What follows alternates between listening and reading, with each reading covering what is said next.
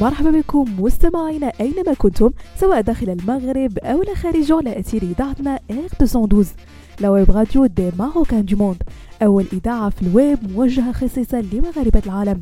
فقرة fashion week ديال الأسبوع وكما العادة نعرفكم في إطلالة في آخر مواقع في عالم الموضة والأزياء وال lifestyle اتجهت الأنظار مستمعين مؤخرا صوب أسبوع الموضة في باريس لربيع وصيف 2024 والذي استمرت فعالياته حتى الثالث من شهر أكتوبر وذلك ضمن حضور كبير من المشاهير ومصممي الأزياء والعاملين في عالم الموضة والجمال من مختلف بقاع العالم. ومن بين أبرز ما ميز أسبوع الموضة بباريس تصميم تشكيلة رائعة ومنوعة من الأكسسوارات التي زينت بها مختلف الإطلالات لنتعرف عليها باستفاضة. أولا حقائب القش.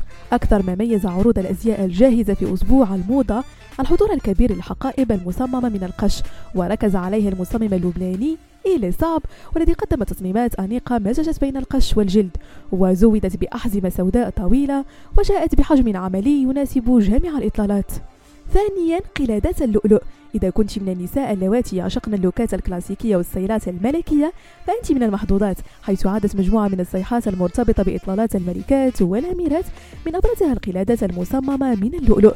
مثل العقد الأبيض الناعم الذي زين رقبة عارضة ماركة جيفينشي ثالثا نظارات عين القطة. نظارات عين القطة هي تصميم عصري وجريء وشبابي وتمثل هذه النظارات رمزا للأناقة والأسلوب. فإذا كنت تفضلين الأسلوب الفريد والمميز بين نظارات عين القطة قد تكون اختيارا مناسبا لك مثل النظارة الشمسية السوداء المصممة بإطار ذهبي من توقيع ماركة سان لوران. وأخيرا مستمعينا الكعب الملتوي.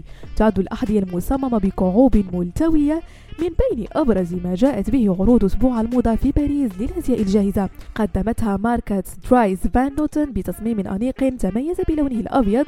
قدمتها ماركة درايز فان نوتن بتصميم أنيق تميز بلونه الأبيض.